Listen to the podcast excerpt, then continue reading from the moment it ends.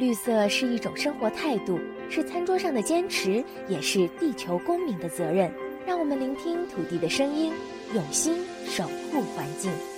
这里是绿色情报员，我是麦小甜 solon planet 的天。只有一个地球。六月五号是世界环境日，今年的主题是“只有一个地球”，因为我们的星球正面临气候变迁、生物多样性流失，还有环境污染三重危机。科学家估计，大约有一百种物种正面临灭绝的威胁。亚洲升温显著，当蝙蝠开始从东南亚搬迁到中国，这又意味着什么呢？今天我们邀请两位专家来谈谈。第一位是台湾大学生态学与演化生物学研究所教授李玲玲，李教授您好。你好。第二位是台湾屏东科技大学野生动物保育研究所的副教授陈真志，陈教授您好。你好。陈教授，联合国世界气象组织今年五月提出警告，二零二一年全球均温已经比工业化前高出了一点一度 C，未来五年内可能再突破一点五度 C。我们看到野生动物的栖息版图，它已经出现什么变化了呢？事实上啊，气候变迁对于整个地球的生物，包含了植物、昆虫，然后脊椎动物，都会造成影响。那基本上所有的生物，它都有它适合生存的气候条件。所以，整全球暖化的状况，它就是会改变这些气候条件，包含了温度的增加以及降雨量的不确定。有些时候会变成极度的干燥，那有些时候会变成非常大的降水。那生物它就会为了适应这个气候呢，造成族群分布的改变。有些地方原本不该有这个生物出现的，它出现了；那有些地方原本有的，它可能消失了。是，所以这些会改变整个生态系统，因为所有的生物之间它会有很多的交互作用。这个交互作用，因为某一些物种它的分布改变之后呢，这个交互作用也会跟着改变啊。所以这种状况之下呢，病原啊，它会被。期待在它的适合的宿主，所以当宿主的分布改变了，病原的改变当然也会跟着宿主去做变化。李教授，随着地球持续发烧，野生动物已经有感出现了什么变化呢？我想每一个动物都有它适合生存的这个温度还有湿度的范围。譬如说，住在热带雨林或者住在沙漠里面的动物，它们适应生存的这个温湿度是不一样的。那所以，当温度持续增加的时候，有一些动物它的移动能力够强的话，它可能会随着温湿度环境条件的改变而开始改变它的分布范围。但是有一些动物其实它的移动能力并不是那么高，所以它必须要存在在原来的地方，因此族群数量可能会下降，甚至。分布范围缩减。那即便是它可以移动到新的地方，其实第一个，它移动的路径过程当中，它可能会碰到不适合的这个环境。那再不然的话，它就是到了一个新的地方，可能就会有新的竞争，或者是捕食，或者其他的种间互动的关系，也不一定它可以活得下去。所以增温的这个状况之下，有一些物种它的范围其实是缩减的，有一些的范围它可能会是往别的地方移动。是，但是大。部分的种类可能它的分布范围和数量都会缩减，因为有一篇二零二零年在 Nature Communication 上面的文献，那它比较了一九七零年跟二零一七年两百零四种不会飞行的这个哺乳动物的分布的这个状况，发现有一百零六种其实分布范围是缩减，那其中有六十种它的分布范围甚至缩减到超过百分之五十，那的确有四十四种它的。分布范围会扩大，那通常都是那种可能繁殖率比较高或者体型比较小，那适应性比较强的这个物种，所以不同的物种它的反应是不一样的。所以照这样来看的话，是不是有些物种已经随着升温导致物种面临冰绝的命运了呢？对，的确是按照世界自然保育联盟推测分析，各类的物种面临到气候变迁，尤其是增温到一点五度甚至两度的这个状况之。下，其实是估计所有的物种类群都会有相当比例的物种会灭绝。那其中哺乳类的部分大概会有四分之一左右会灭绝。在所有的脊椎动物上面的话，两栖类它可能灭绝的风险更高，几乎会达到四成。陈教授，今年元月，英国研究团队的一篇研究指出呢，在过去一个世纪，有四十种蝙蝠迁徙到了中国云南、辽国还有缅甸。那他们估计大约带来了一百种冠状病毒，也间接的打开了大流行病的大门。您怎么样看这一份研究呢？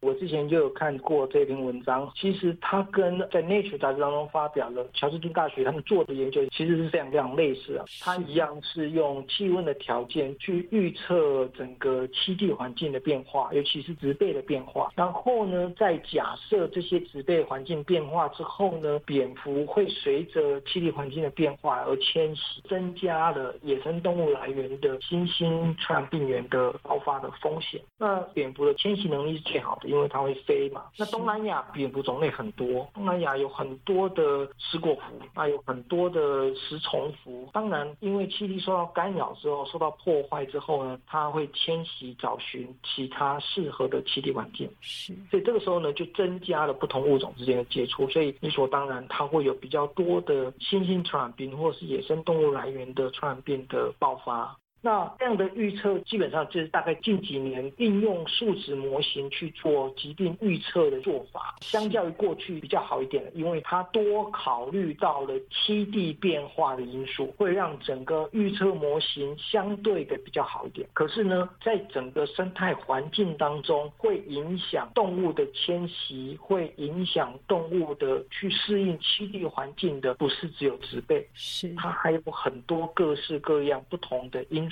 所以在你刚才提到的这篇文章当中哦，它预测哦会有四十几种蝙蝠，然后呢，它会迁徙到中国的南部，然后跑到辽国、柬埔寨。可是实际上是不是会跟它预测的结果一模一样？其实这个是需要观察。不过所有的统计数值的模型，它跟你说未来可能会朝这个方向去走，它让科学界呢有未来去观察的一个方向。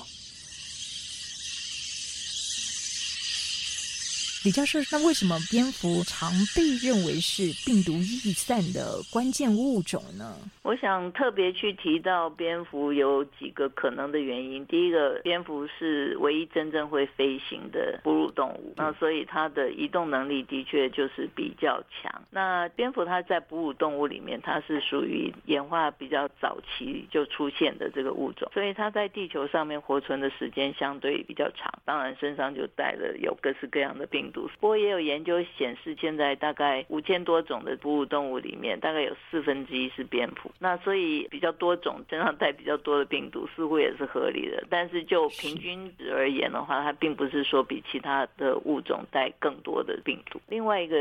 蝙蝠是过去在寻找跟人类共同疾病的这个病毒上面，可能它容易去采样，以至于说它也是比较常被大量的研究。但是实际上我们在很多说是蝙蝠传过来的人畜共通的疾病的时候，其实你真正去追踪说它跟蝙蝠的这个关联，其实往往都是极有可能，但是不确定。不过的确，蝙蝠它有一个比较特别的这个免疫系统，就是让它能够带着病毒，但是自己本身没有发病的这个反应。那当它接触到其他的物种，像果子狸，那个动物往往就没有像它有这么好的免疫力。那于是就被感染。如果当他再去接触到人类的时候，那当然传播疾病的风险就相对的增加。所以就是说有几重的原因，有一些是他本身就是带这些病毒，但是如果他昼伏夜出，躲在他自己住的地方，然后不跟人接触的话，这个问题也不是那么大。但是当我们扩增了他跟其他动物接触的机会，那人类本身暴露在风险里面的机会也因此而提升。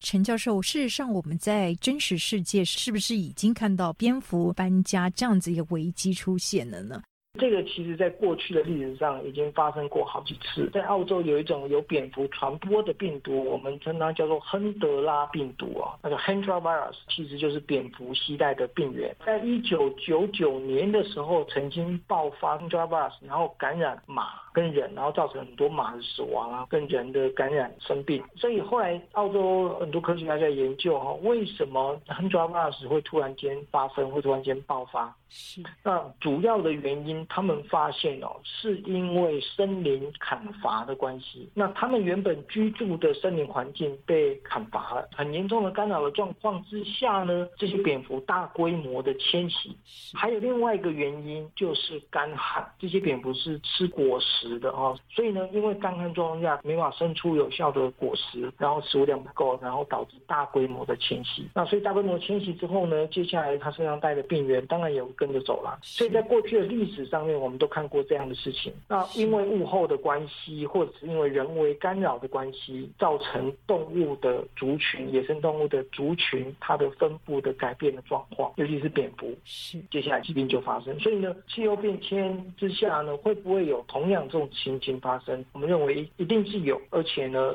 这个趋势应该是会越来越严重。比较是我们知道，这两年在澳大利亚的昆士兰地区就出现了所谓的蝙蝠龙卷风这样一个现象。对，不过我们在讲说气候变迁增温的这个部分，虽然我们觉得它很快，但是它也是一步一步的在暖化。其实，在过程当中，人类去干扰自然环境造成的影响更大。也就是说，像澳洲的话，原来果蝠也有它自然生长的一些森林啊、自然栖地或者它觅食的一些地方。那当这些栖地被破坏或者缩减了以后，他们当然就是另谋生路。那在都市里面，然后有一些公园绿地的地方，然后能够取食食物的机会又非常的大。一般在像澳洲这些地区，他们不会主动的去捕捉像果蝠或者蝙蝠之类的，所以就变成是他们有一个很适应城市环境栖息的这种状况。所以这种情形其实是就在暖化的过程当中还没有到。到那样的地步之前，其实就已经在发生了。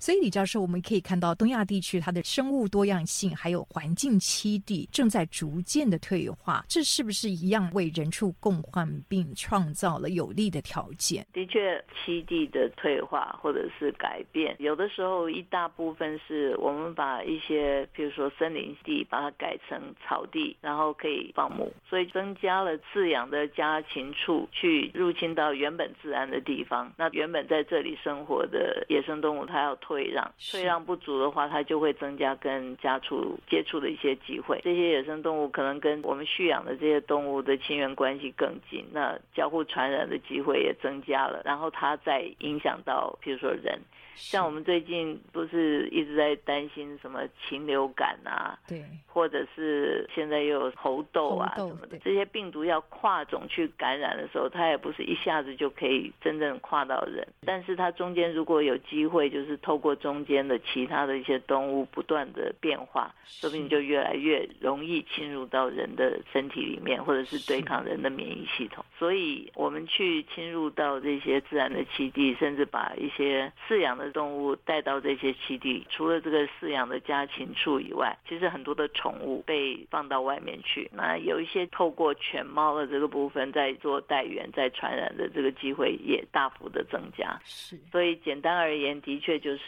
当人类去入侵到或者改造原来自然的环境，把它改变成人类饲养的动物也能够接触的这些区域的话，它也会增加病毒所谓跨种之间这个交流的。的这些机会，所以李教授，我们看到在不断变迁的气候下，我们应该要如何来降低病原跨物种传播或者是大流行病的风险呢？你有什么建议？当然，如同我们今天的主题就是气候变迁下这些物种它分布改变的这个状况，我们保护好我们的环境，让这一些绿色的生物能够发挥它吸存温室气体，特别是二氧化碳的功能，这就是对于减缓气候变迁一大帮助。那如果我们保保护好这些自然的栖地，让这一些可能带有跟我们相关联的这些病毒的野生动物能够好好待在它的自然环境里面，那其实就是相当程度降低我们接触感染的风险。那科学界也在讲，要要及早做好我们对于物种身上病毒的监测，还有生物多样性的监测。